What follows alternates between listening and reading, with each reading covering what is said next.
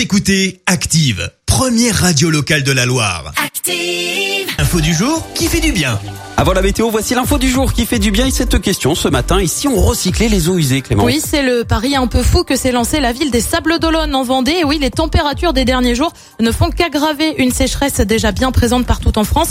En Vendée, on pourrait atteindre un déficit de plus de 8 millions de mètres cubes d'eau par année sèche d'ici 5 ans. Du coup, Vendéo a eu l'idée de réutiliser les eaux usées pour en faire de l'eau potable. C'est une première en Europe. Alors pour le moment, les eaux usées sont traitées en station d'épuration, puis retournent en milieu naturel. Cette fois-ci, l'idée c'est de récupérer l'eau de 40 000 foyers, la traiter également par électrodialyse en plus du reste. L'objectif, approvisionner le barrage qui alimente l'usine locale d'eau potable lors des périodes de sécheresse. Alors, si l'idée semble assez novatrice en France et en Europe, ça l'est beaucoup moins dans le monde puisque la technique est déjà utilisée en Californie notamment. Cette technique pourrait permettre de récolter 1 à 2 millions de mètres cubes d'eau potable supplémentaires par an en Vendée.